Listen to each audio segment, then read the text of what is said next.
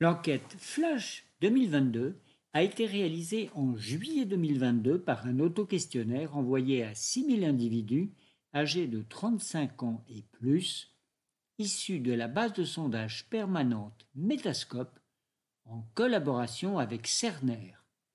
Une représentativité des résultats pour la population française métropolitaine a été assurée par redressement statistique des données. Dans Flash 2022, 27,9% des sondés ont déclaré prendre actuellement au moins un médicament antihypertenseur.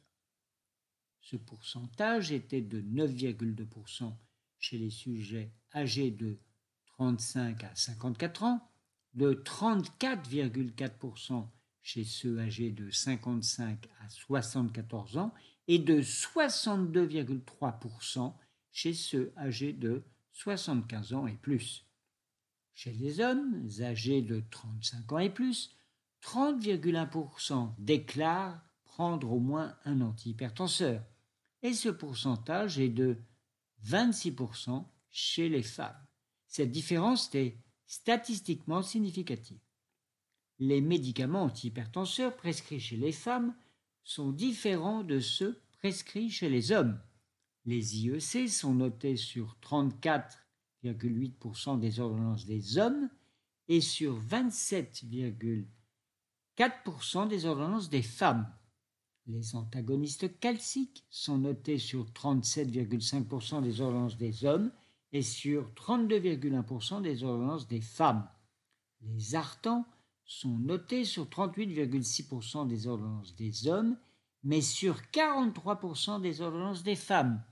Les diurétiques sont notés sur 28,7% des ordonnances des hommes et sur 30,5% des ordonnances des femmes. Enfin, les bêta-bloquants sont notés sur 32,2% des ordonnances des hommes et sur 30,2% des ordonnances des femmes.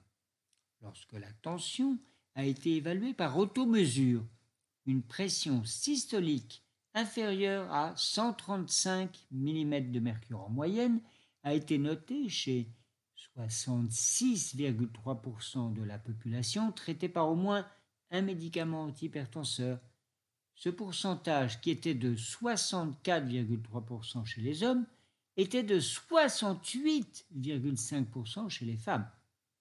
Pour consulter d'autres données sur la prise en charge de l'hypertension artérielle en France en 2022, consultez la rubrique Enquête flash sur frhta.org.